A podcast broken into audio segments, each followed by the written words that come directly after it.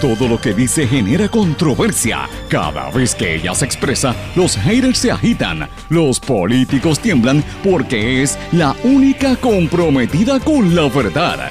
Periodista, bloguera, relacionista licenciada, analista de la noticia, escritora y le dicen la provocadora en las redes sociales. Y ahora comienza en blanco y negro con Sandra Rodríguez Coto.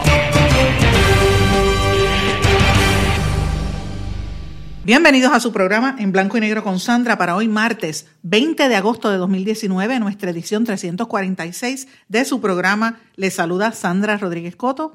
Le doy la más cordial bienvenida a esta hora de comentario y análisis de los temas importantes de las noticias y de la política, de, de los temas sociales y económicos para nosotros aquí en Puerto Rico y en el resto del mundo vistos desde una óptica desde el mundo de la comunicación y desde la visión de una mujer distinta, que quizás le traigo el mismo tema, pero quiero darle unos ángulos diferentes para que usted llegue a sus propias conclusiones. Señores, hoy comenzamos hablando de que sigue impune la manada del chat. Sí, señores, el grupo, el autoproclamado grupo de los Brothers, la manada, de todos los que estaban junto al ex gobernador Ricardo Rosselló, insultando al país el mes pasado, que provocaron las protestas, siguen impunes, no ha pasado nada. Es como si eso no hubiese ocurrido en nuestra historia, señores.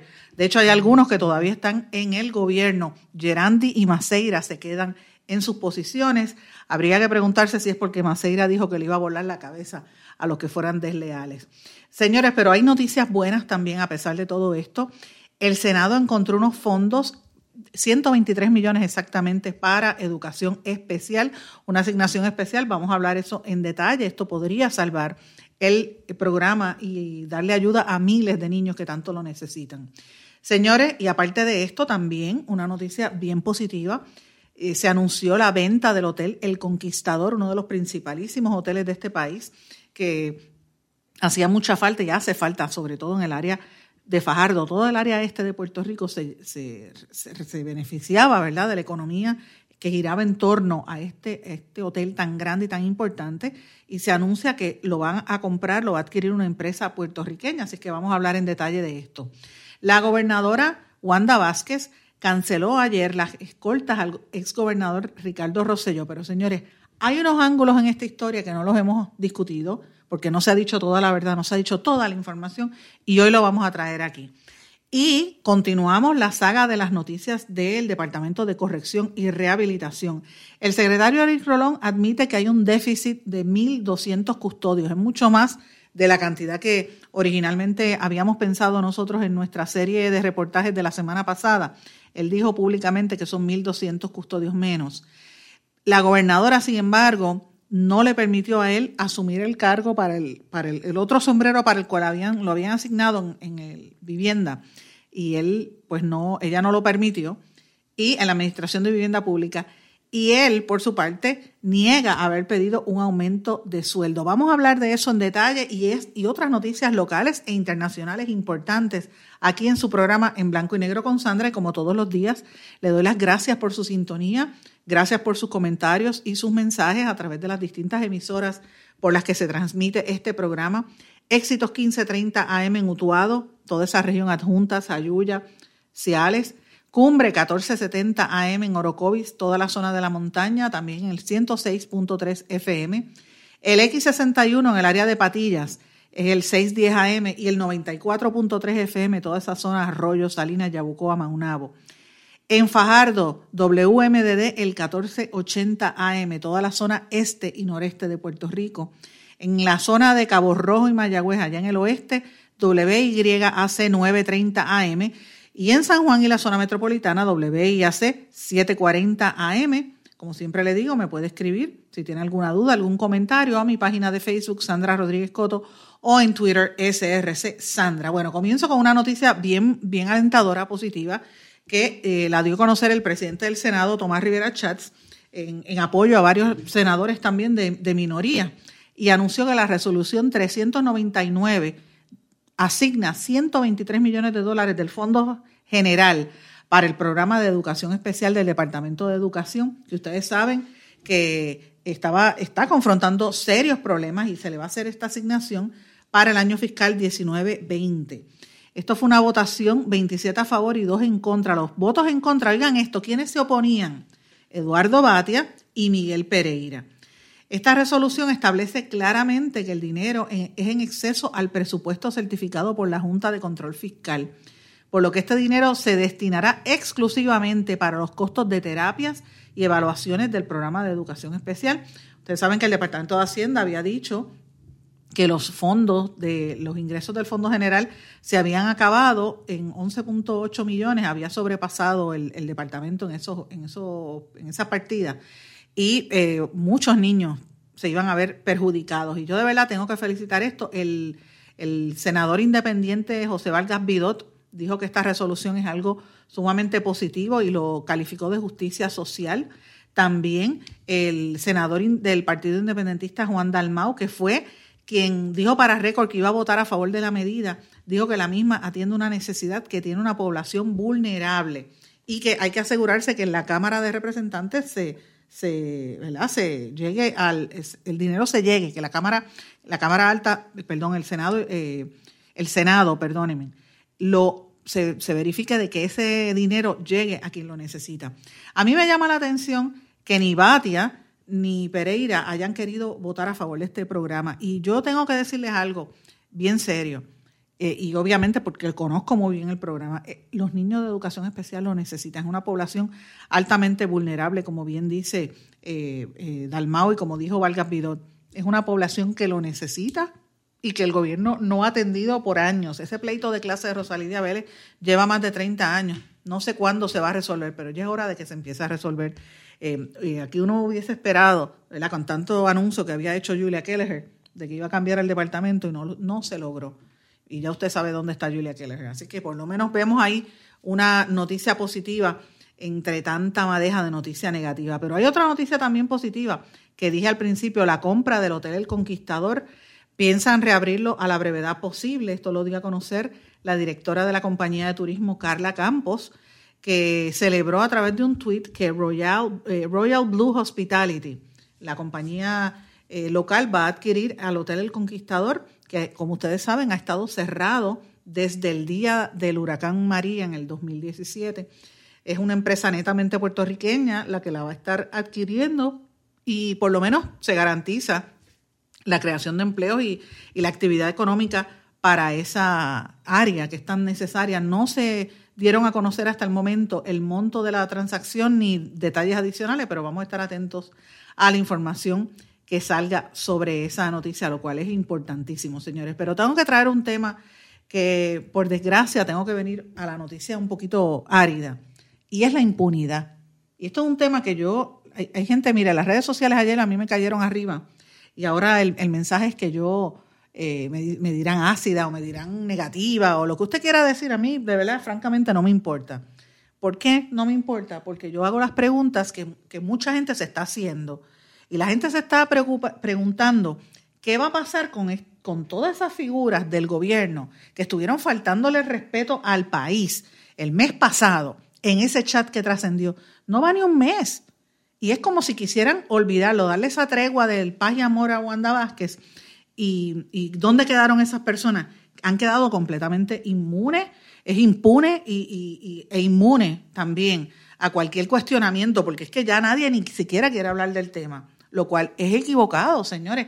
Esto no se puede quedar al aire. Hay que, hay que mirar lo que hay ahí, las implicaciones de lo que conlleva las palabras, todo lo que se negoció, todo lo que se discutió de, de información eh, privada, confidencial del gobierno entre gente que no tenía que ver con el gobierno. Pero bueno, hay dos figuras que se han quedado, dos figuras activas en ese chat. Me refiero a, dos de los integrantes, a Ricardo Gerandi, que es el director de la compañía de comercio y exportación, él salió de, Fortaleza y ahora volvió a su puesto original, y al director de puertos, Anthony Maceira. Anthony Maceira, ustedes recordarán que fue el que dijo que le iba a volar la cabeza al que no fuese leal a la administración de Rosello.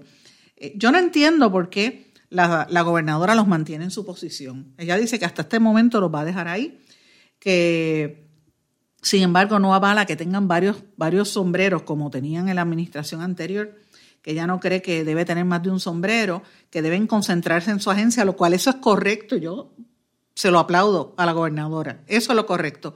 Porque aquí el querer hacer lo super, lo super, eh. Los supersecretarios con varios puestos a la misma vez. Es como dicen en el campo, que uno no puede hacer dos lechones a la vez porque siempre se te quema uno. Eso es lo que estaba pasando. Miren el ejemplo de corrección, que es un desastre, porque Eric Rolón estaba haciendo 20 otras cosas. Eh, y lo mismo pasaban con estas otras figuras. La figura de Gerandi es una figura, eh, bueno, ambas, pero la figura de Gerandi yo le estoy prestando mucha atención porque eh, Gerandi tiene un trasfondo que venía de haber hecho trabajos incluso para la Universidad de Puerto Rico. Y hay que ver, ¿verdad? Yo no estoy diciendo que él haya cometido un acto de corrupción, ni tampoco puedo imputárselo a, a Maceira, porque precisamente aquí no ha habido ningún tipo de investigación, porque es parte de, la, de, la, de cómo estos, estos procesos se quedan impunes. Pero sí llama poderosamente la atención si aquí hubo un movimiento de país, que la gente se tiró a las calles a protestar en contra de Rosselló y en contra del chat, cómo Wanda Vázquez permanece y deja a dos figuras que estuvieron involucrados en ese proceso dentro de la administración. Así que esto es algo bien preocupante. Ella sí le dijo ayer a Eric Ron, al secretario de, rehabilitación, que se tenía que concentrar en corrección y desautorizó la concesión económica que le había dado Rosselló cuando lo nombró administrador de la Autoridad de Financiamiento de la Vivienda.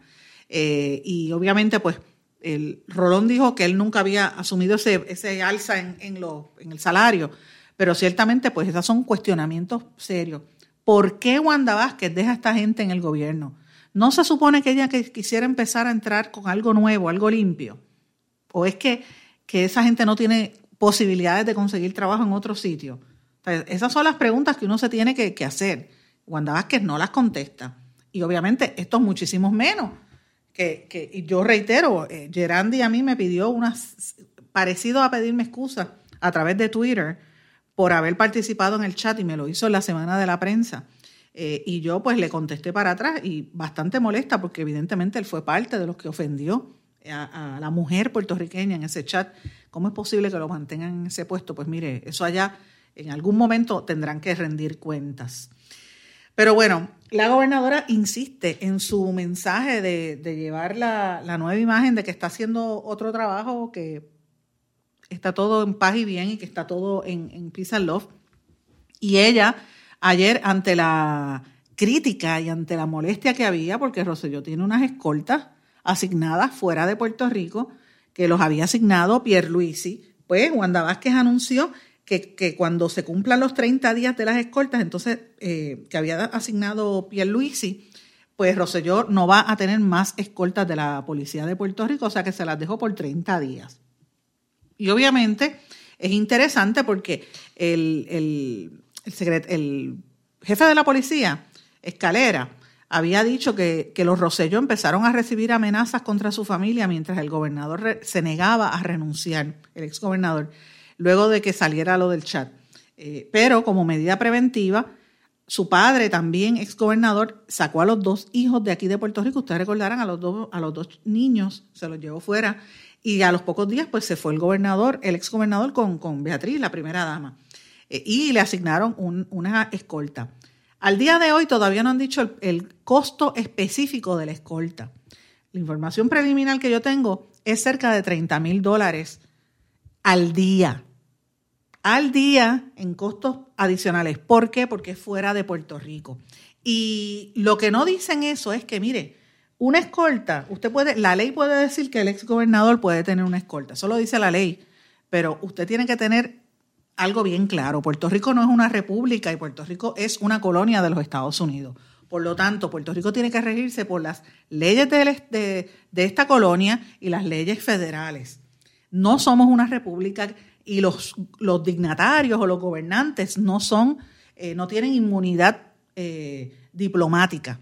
¿Qué quiero decir con esto? Que cuando usted tiene una inmunidad diplomática, usted viaja a otra parte del mundo, si usted es un funcionario, y pasa cualquier cosa y no lo pueden meter preso. Pero señores, en Virginia, donde se, según las informaciones era donde está el, el ex gobernador Ricardo Rosselló, o en Florida, hay algunas alegaciones que dicen que estaba en la República Dominicana también en, una propiedad de Cerame, pero hay tanto rumor que uno no sabe qué creer. Lo que sí es cierto es que no está en Puerto Rico. Pero donde él esté, las escoltas que se lleva de aquí son como acompañantes, porque esas personas no pueden pegarle. Mira, si viene, Dios no lo quiera, alguien le falta el respeto al exgobernador o lo amenaza, el, la escolta no puede sacar un revólver y pegarle un tiro. No puede ni siquiera repeler fuego. ¿Por qué? Porque entonces estaría violando la ley. Y el policía que esté violando la ley, en este caso policía escolta del, del exgobernador, tiene que atenerse a las consecuencias. ¿Por qué? Porque no está trabajando en la jurisdicción de Puerto Rico. Volvemos a lo mismo, no hay inmunidad parlamentaria, no hay inmunidad diplomática. Eso no se explica aquí en Puerto Rico. O sea, vamos, vamos a dejarnos de cosas. Entonces, el argumento es que, mira, no merece la, inmunidad, que los populares también las tenían, que Hernández Colón tuvo las, escoltas y se daba buena vida y los cogían para comprar popcorn.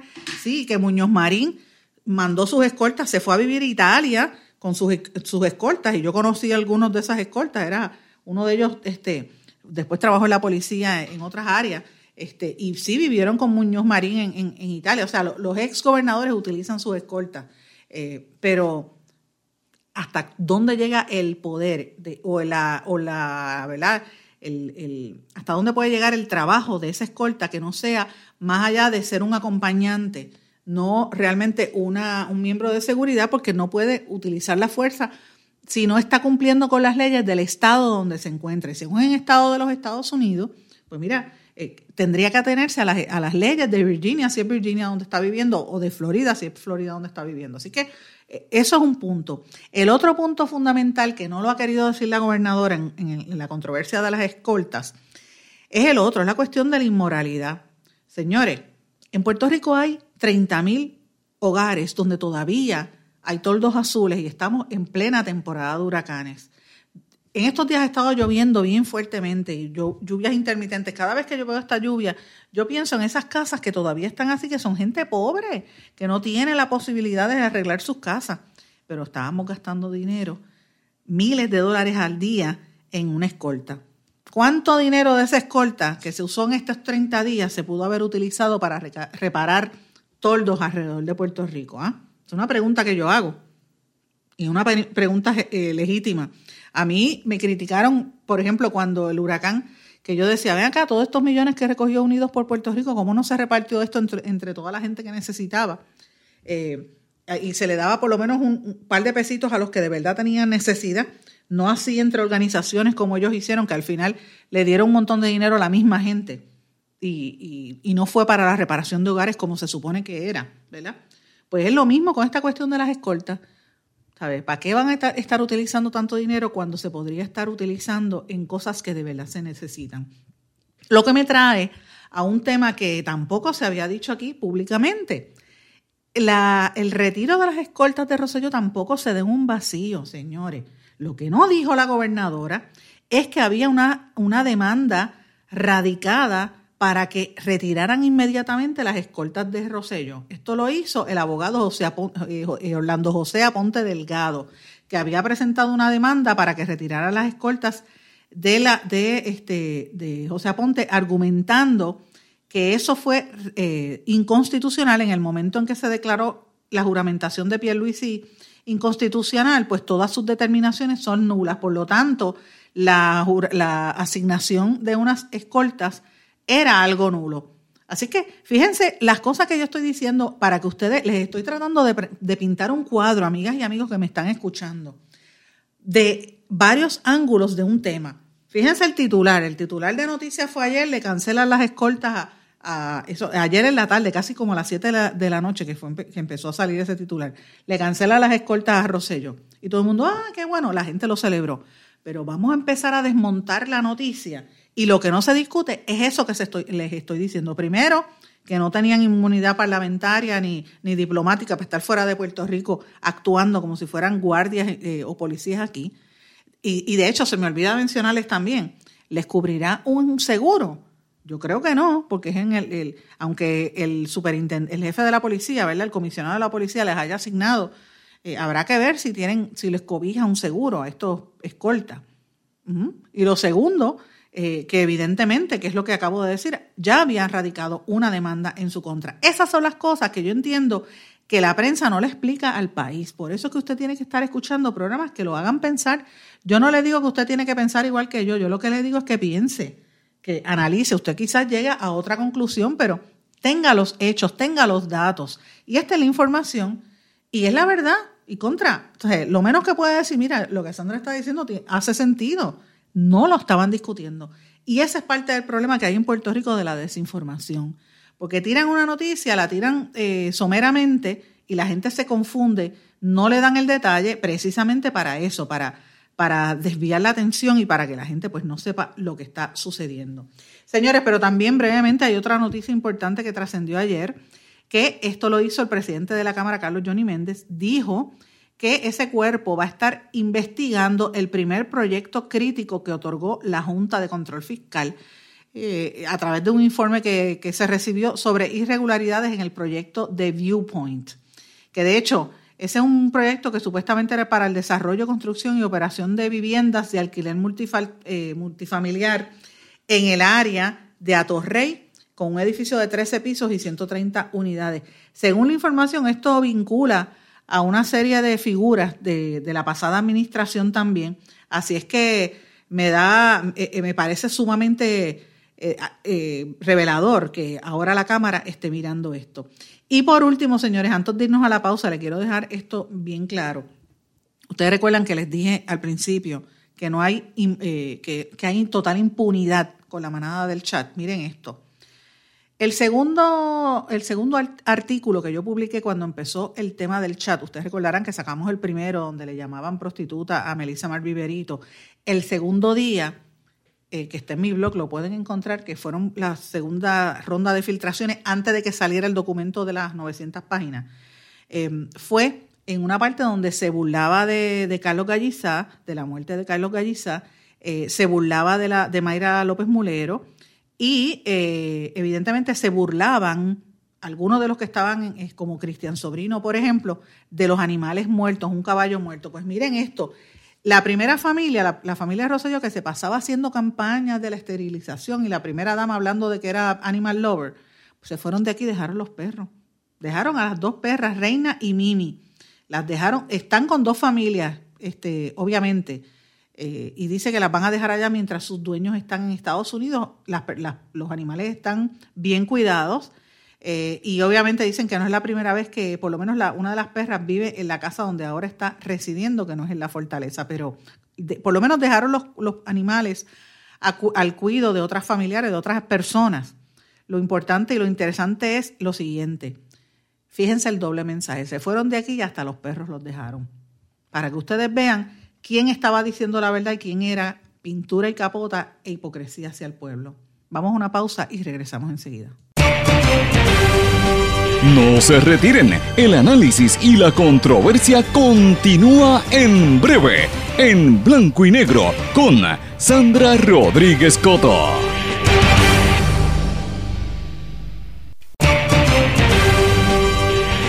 Y ya regresamos con el programa de la verdad, en blanco y negro, con Sandra Rodríguez Coto. Regresamos en blanco y negro con Sandra. Bueno amigos, antes de comenzar la discusión de este segmento, quiero darle un mensaje y darle las gracias, un saludo muy especial a una serie de radioescuchas que nos están enviando consistentemente mensajes a través de las redes sociales, particularmente a través de la página Sandra Rodríguez Coto en Facebook.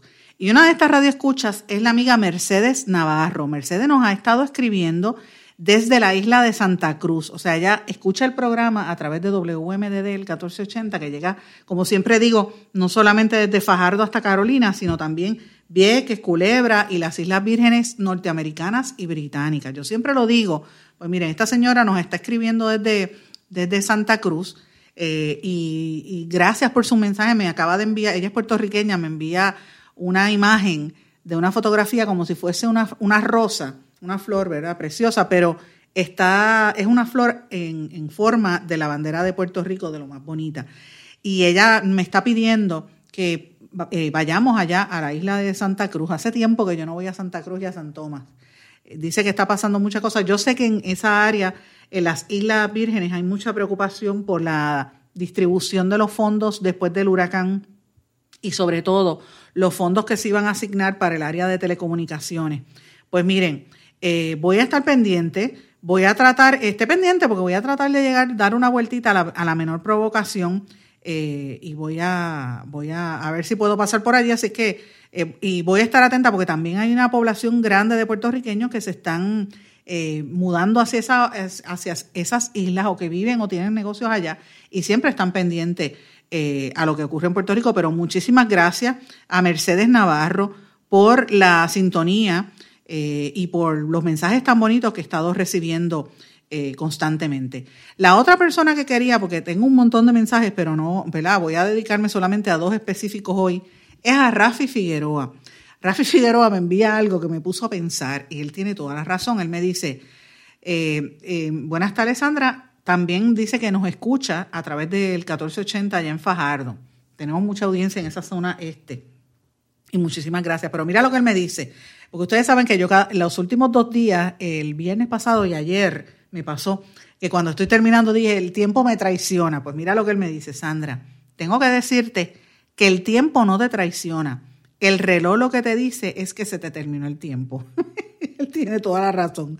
Y, y, mira, Rafi Figueroa, me hiciste reír cuando vi ese mensaje, porque tienes toda la razón. No es que el tiempo me traiciona, me traiciono yo misma, porque quiero poner demasiada información y a veces el tiempo, pues, es limitado. En una hora, pues uno no puede exagerar la, cantidad de información porque el tiempo sencillamente no da. No es que se traiciona. Yo creo que si a todas luces me traicionaría yo, yo misma en ese, en ese aspecto. Pero bueno, gracias por sus mensajes a todos los que nos están escribiendo y nos envían cantidad de mensajes, son muchísimos todos los días. Pero bueno, quiero eh, dedicarle este segmento, amigos, al tema que nosotros hemos estado trabajando en la última semana, la serie investigativa Mafia en, Corrección, donde revelamos una serie de inconsistencias, irregularidades e informaciones que no estaban trascendiendo a nivel público del caos que hay y cómo están al garete esa, la mayoría de las cárceles del país por los problemas administrativos creados precisamente por el secretario Eric Rolón.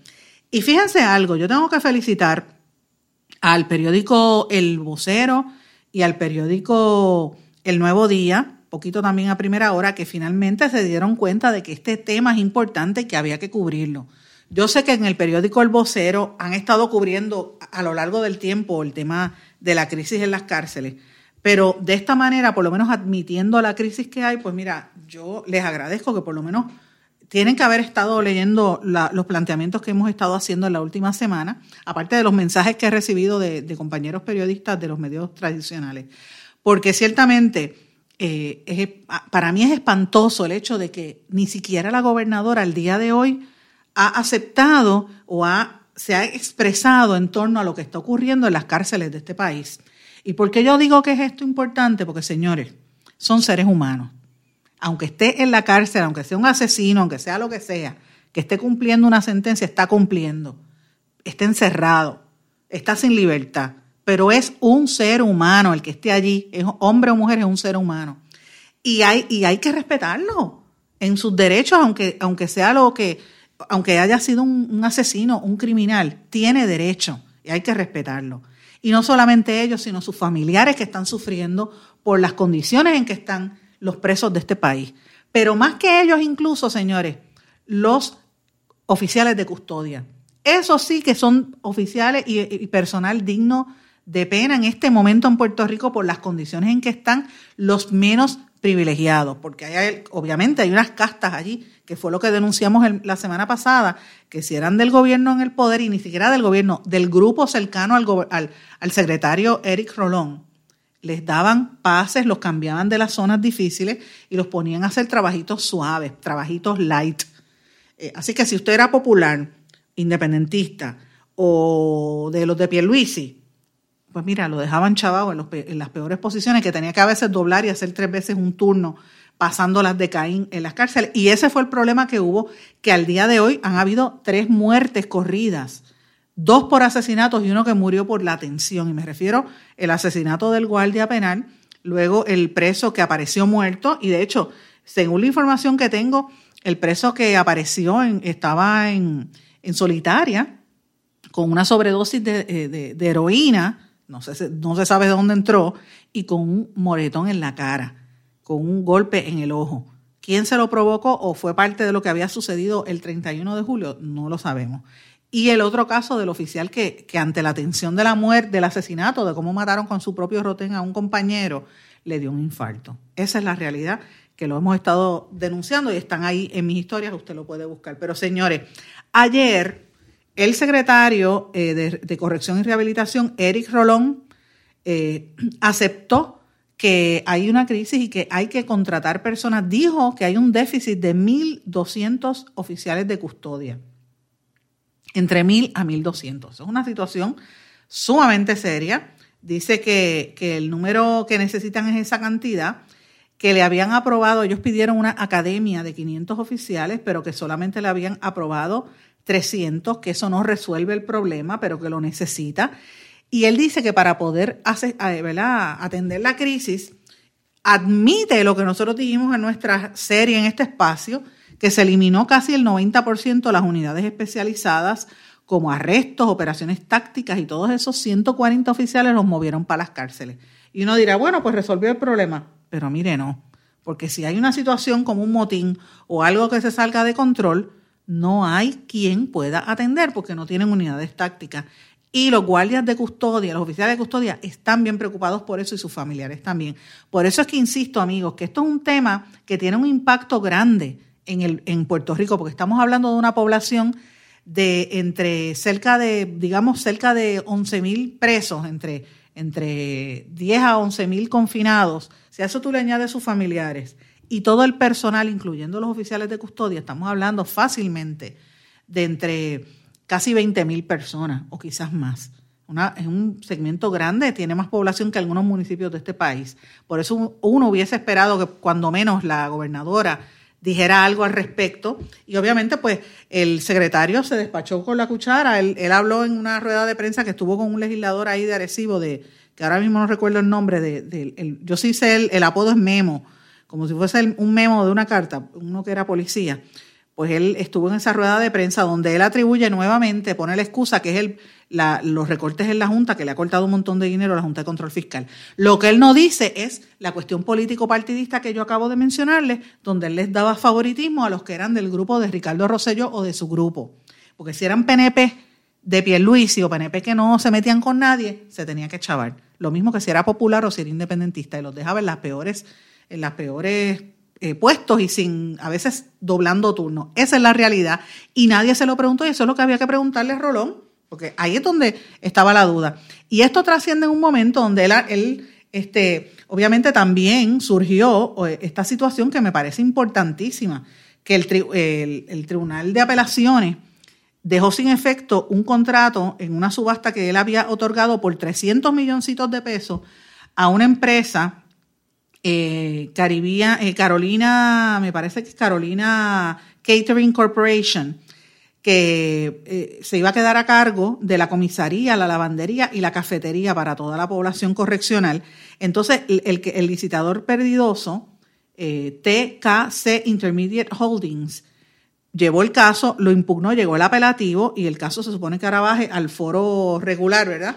Pero entre parte de lo que se reveló en ese caso es que, aparte de las irregularidades y que se le dio al más caro por 300 millones de dólares, que también habían, miren esto, unas conversaciones por correos electrónicos, porque es que por ahí donde el pez muere por la boca, como dicen, pues en este gobierno, si no era por chats, era por los emails. Pues mira, unos correos electrónicos comprometedores donde se alegaba que la empresa ganadora había sido porque eh, eh, cabildió por ellos Elías Sánchez. Mira donde vuelve otra vez los, los tentáculos del chat de Telegram. Elías Sánchez lo ha negado y la empresa también, pero bueno, cuando el, río suena es porque agua trae. Y el Tribunal Apelativo en un panel compuesto por el ex secretario de Justicia, Roberto Sánchez Ramos, precisamente el que estaba en el caso de, que él fue secretario de Justicia bajo Acevedo Vilán y, el que hizo la, la enmienda esta que permitió lo de Pierluisi, estaba en ese panel él, estaba Abelardo Bermúdez y estaba Grace Grana, que había sido suspendida como juez cuando archivó una alegación de actuación indebida en su contra como ex subsecretaria de la gobernación bajo Fortuño. Así que de eso es que estamos hablando. Esos son los que estaban mirando eh, y tomaron esa determinación, que es un golpe a Rolón y a la misma vez, pues la secretaria de, la, presidenta, la, perdóneme, la gobernadora, ex secretaria de Justicia, todavía le digo secretaria, eh, Wanda Vázquez, negó, eh, dijo que Rolón no iba a ir a, dirigir a la, silla del director de la Autoridad para el Financiamiento de la Vivienda, que de hecho la junta de directores de esa, de esa autoridad estaba en contra de él. Y él negó haberse, haber pedido un aumento de sueldo. Él dice que él se gana 106.666 como secretario y que solamente le habían dado un diferencial de 3.000 que no estaba pidiendo 100.000 dólares más, como se alegaba. Pero yo sí sé que en la Junta de la Administración de Vivienda no lo querían. Así que estamos hablando de una figura que tiene muchas, muchas eh, preguntas que contestar que no las acaba de contestar y hay dudas en torno a sus ejecutorias. Y eso es lo que yo creo que la prensa tiene que hablar y eso es lo que se tiene que empezar a mirar porque estamos hablando de seres humanos que están bajo su supervisión y bajo su control directo y están pasando atrocidades en las cárceles, señores. Vamos a una pausa y regresamos enseguida. No se retiren, el análisis y la controversia continúa en breve, en blanco y negro, con Sandra Rodríguez Coto.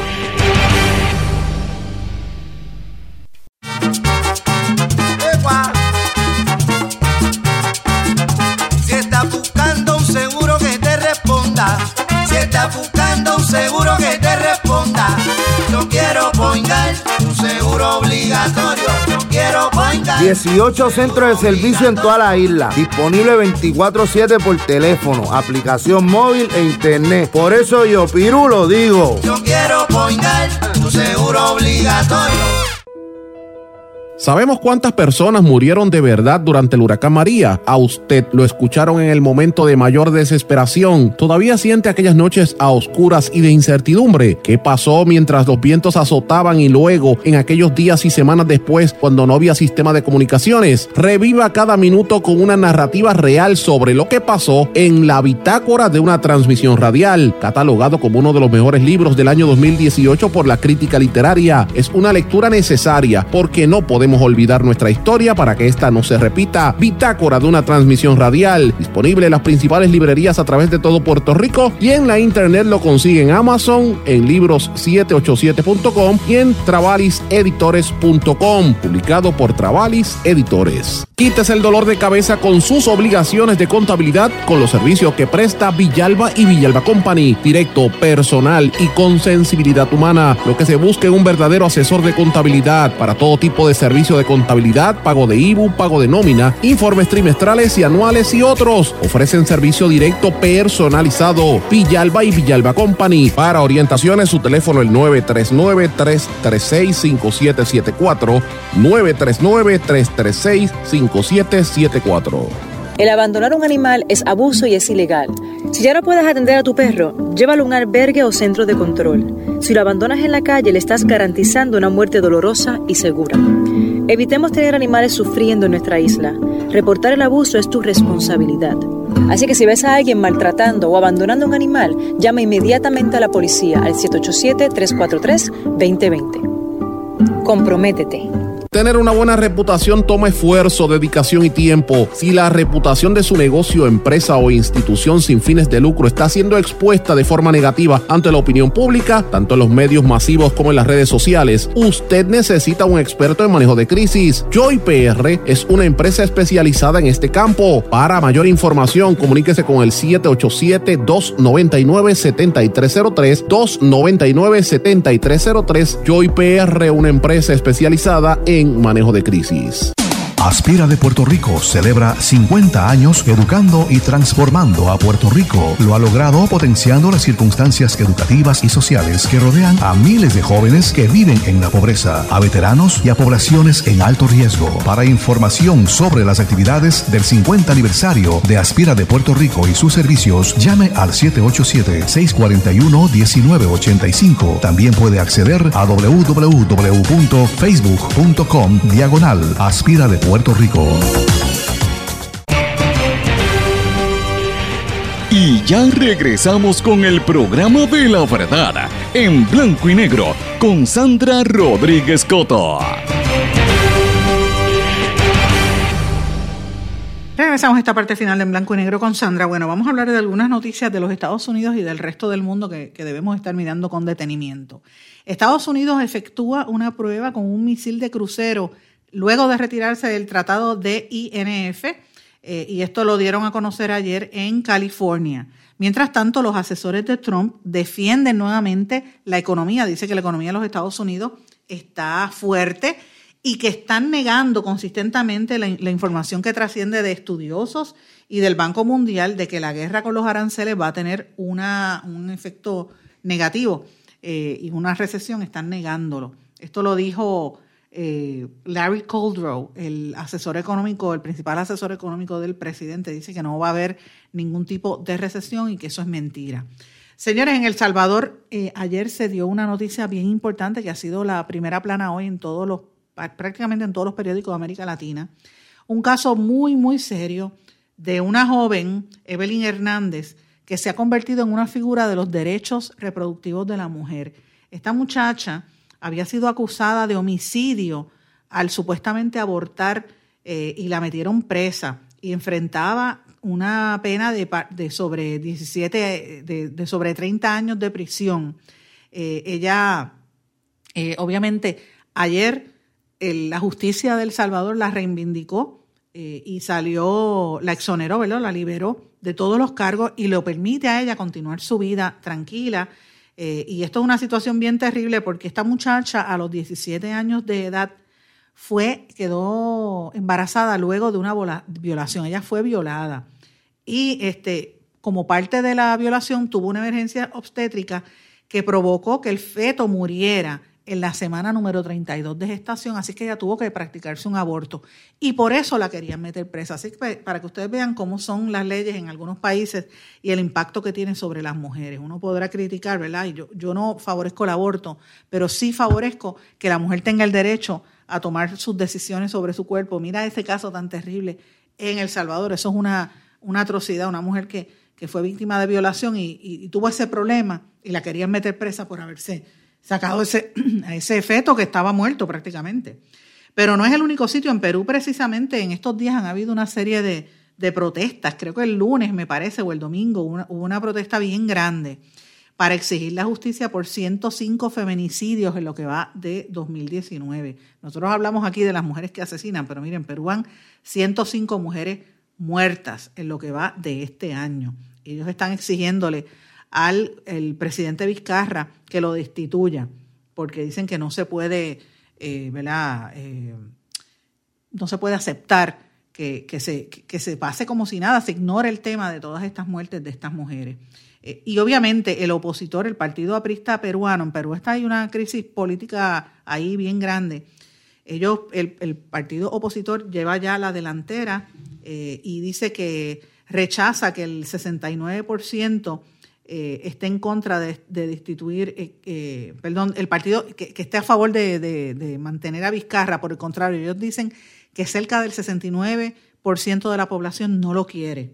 Me refiero a Martín Vizcarra, el presidente peruano, no lo quieren. En Argentina, señores, también están ocurriendo muchos problemas. Después de la crisis económica, Macri está haciendo cambios en su gabinete, así que hay que estar pendientes. Dimitió el ministro de Hacienda, eso es un terremoto financiero lo que está ocurriendo allí. Eh, tuvieron problemas con Brasil también en Mercosur, así que hay que estar atento a lo que sucede. Y en España, hay, yo no sé si eh, ustedes han estado siguiendo esta noticia de la cantidad de, inmigrantes que están llegando por las costas huyendo ¿verdad? de la violencia en África. Hay un barco eh, de rescate que se llama Open Arms, que originalmente rechazó el ofrecimiento para desembarcar en un puerto español porque había una situación de emergencia a bordo habían 107 migrantes que llevaba a bordo del barco este español eh, y, dice que necesitaban una desembarque, un desembarque inmediato porque la gente estaba, o sea, no, daban, no había espacio y que estaba descontrolada la emergencia de cantidad de gente que está tratando de arriesgar sus vidas y se tiran al, se tiran al mar para llegar a España. Así que es una situación bien terrible lo que está ocurriendo en Europa. Uno mira, nosotros miramos lo que está pasando en México, ¿verdad? En la frontera con los Estados Unidos y tengo que decirle que, ayer hablaba yo con Ángel Lozada, el escritor puertorriqueño, eh, que es profesor en Pittsburgh, pues él, está, él se acaba de mudar a Oaxaca, México, para ofrecer unas clases en México. Y me estaba contando cómo él ve la, el tema este de la, de la migración hacia Estados Unidos. Él, él dice que es una guerra, un atentado y un ataque a la mujer. Y yo le pregunto por qué. Él me dice, mira, la mayor parte de las que están migrando son mujeres con niños, huyendo de la violencia. Y al rechazarle la entrada, hay hombres también, pero la inmensa mayoría son mujeres y son a las que les quitan los niños. Así que estamos hablando de unos problemas sumamente serios que no es exclusivo a Estados Unidos. Mire lo que está pasando en Europa, bien, bien serio. Pero señores, vamos a cambiar un poco el tema.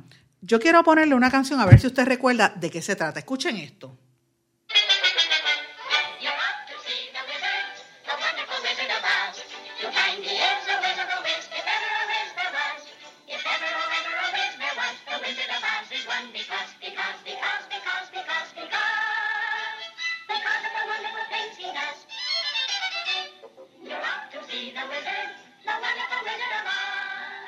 Esa es la famosa película del 1938, eh, El Mago de Oz, que, fue una, una, película bien famosa en el cine de Hollywood, que la interpretó, fue del 37, la, interpretó eh, eh, Judy Garland haciendo el personaje de Dorothy Gale. Y es una película de esas que tiene historia, cada rato la repiten, y ¿verdad? era en Technicolor y y tiene muchísimas historias en torno a cómo se hizo ese, filme. Y usted dirá, bueno, ¿cómo hablar de un tema y ya pasas a otro?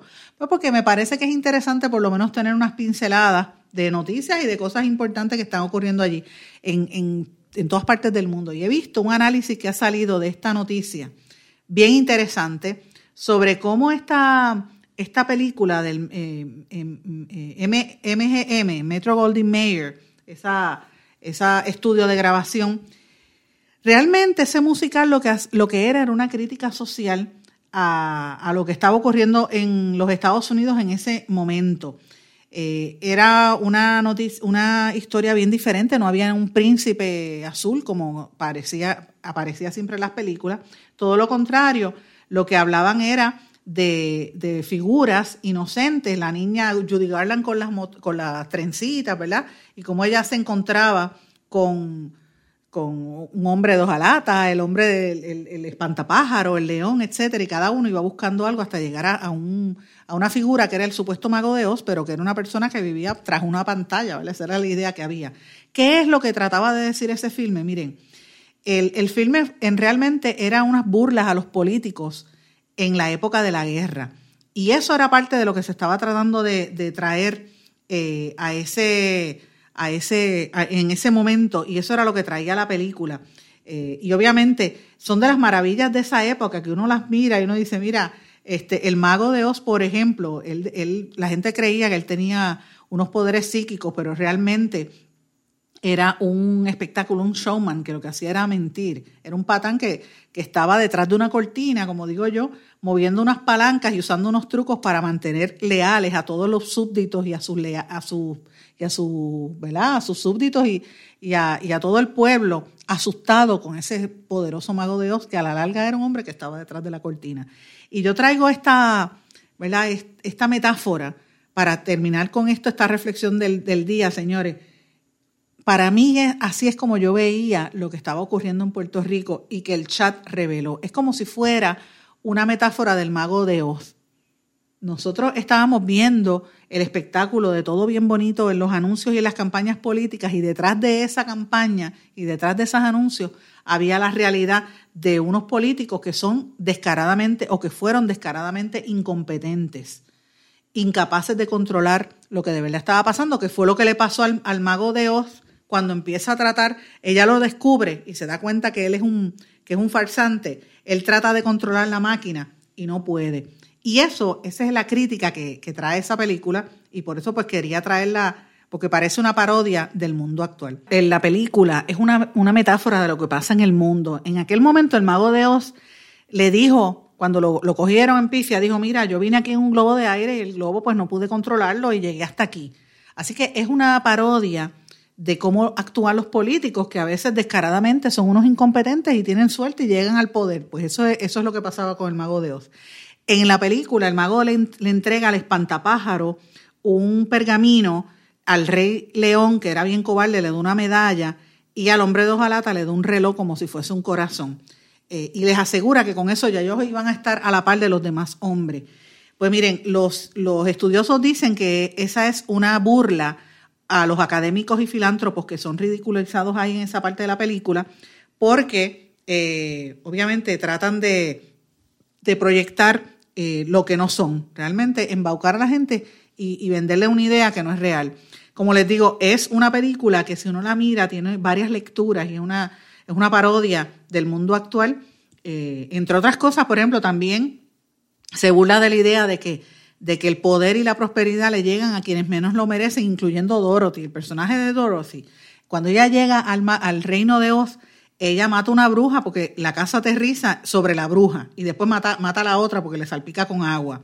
Eh, entonces todo el mundo la aclama como si fuese ella la heroína, la conquistadora, que fue más o menos lo que le pasó al mago de Oz cuando llegó, que lo, él aterrizó en Oz y lo, él no merecía el puesto, pero lo estaban aclamando. Así que esa novela, e, esa película se basa en una novela, en la novela de Baum, que no necesariamente es igual a lo que decía la película. Y uno como niño pues vio unas versiones distintas, pero quise traerla para, para reflexionar un poquito sobre cómo a veces estas imágenes del, del cine son metáforas de lo que estamos viviendo en la realidad contemporánea. Así que conmigo, con eso amigos, no tengo tiempo para más, me tengo que ir, no sin antes desearles que todos pasen muy buenas tardes y los dejo. Follow the Yellow Big Road. Follow the Yellow Big Road, como decía Dorothy en la película del Mago de Oz.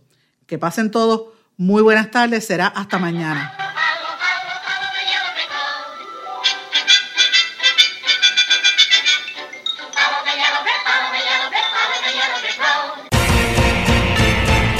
¿Se quedó con ganas de más? Busque a Sandra Rodríguez Coto en las redes sociales o acceda a en blanco y negro.blogspot.com porque a la hora de decir la verdad solo hay una persona en la cual se puede confiar. Sandra Rodríguez Coto en blanco y negro.